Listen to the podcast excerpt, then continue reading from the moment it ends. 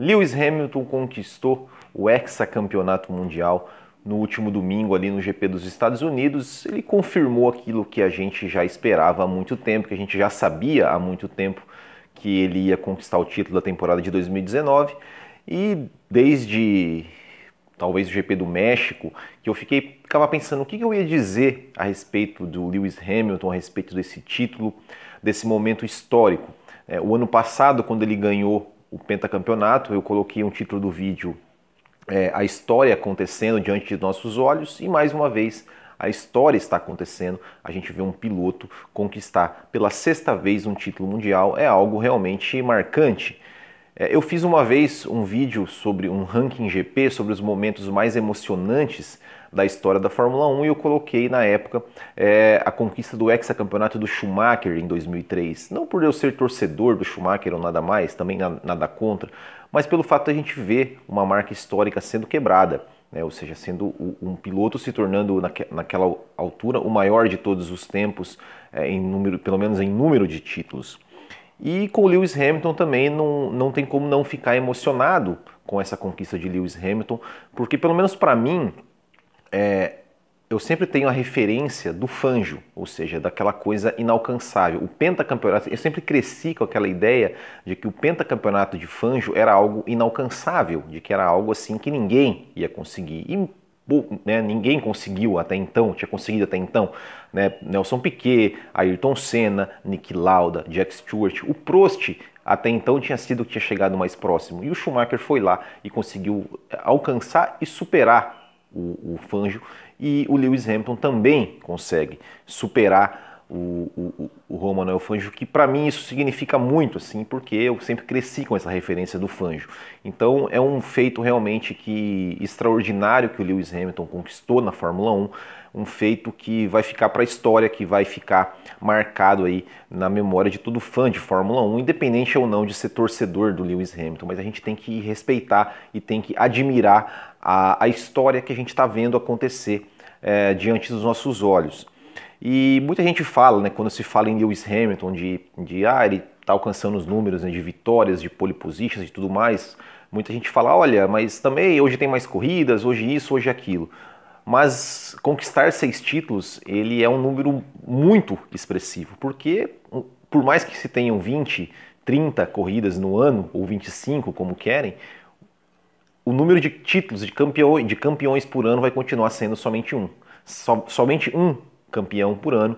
Então, por isso que a gente tem que é, é, exaltar esse título de Lewis Hamilton como algo realmente que histórico, que merece ser é, exaltado, que merece ser reverenciado, o piloto Lewis Hamilton, que é, é vem mostrando é, o quão genial ele é, o quão completo ele é em todos os aspectos, né, de, seja parte de, de, de, ser um piloto mais agressivo, ser um piloto que tem que poupar pneu, como eu falei no vídeo, no, no vídeo anterior aqui sobre, é, se eu não me engano, o GP ai meu Deus, o GP do México, eu falei, olha, quando tem que poupar ele poupa, quando tem que ser agressivo ele é agressivo, quando tem que é, pensar a corrida ele pensa, então, é, sem dúvida, Lewis Hamilton é um cara completo e merece esse título, merece o hexacampeonato e não sabemos é, até onde ele vai, né? Até onde ele vai, se ele vai parar no 6, se ele vai conquistar 7, 8, 9, 10, não sabemos, mas fato é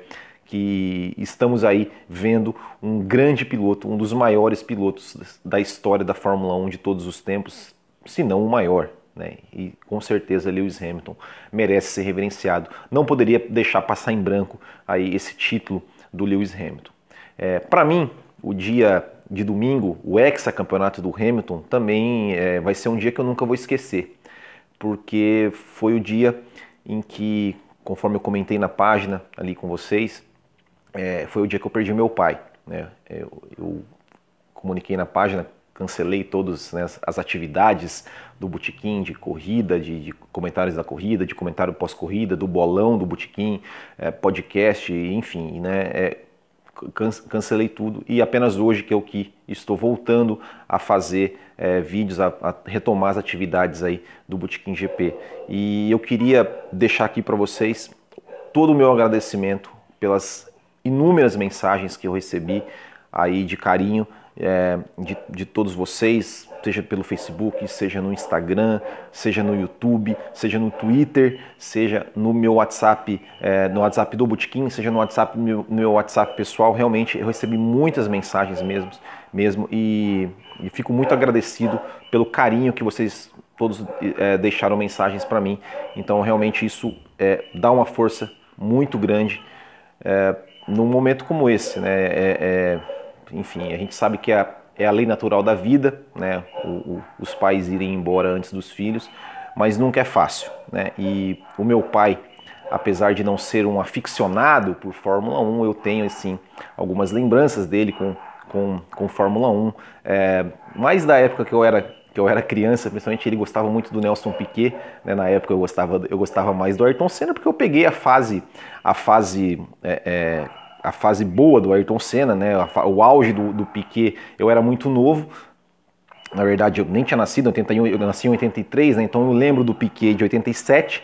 É, e depois eu comecei mais a acompanhar ali é, eu tinha 5, 6, 7 anos que eu comecei a acompanhar, que eu peguei a época do Senna e torcia para o Senna, é, o meu pai torcia para o Piquet, gostava do Piquet, e eu falava, pô, mas como assim, o Piquet, por que ele torce para o Piquet e não para o Senna, né? O Senna tá ganhando tanto, o Piquet, né? Depois a gente vai entender e é, entender, né, porque a preferência do meu pai, talvez porque também ele tenha visto, é, começado a acompanhar no auge do Nelson Piquet, e ele sempre é, quando a gente conversava, às vezes ele comentava algumas coisas sobre corrida, desde a época do Schumacher, de hoje em dia.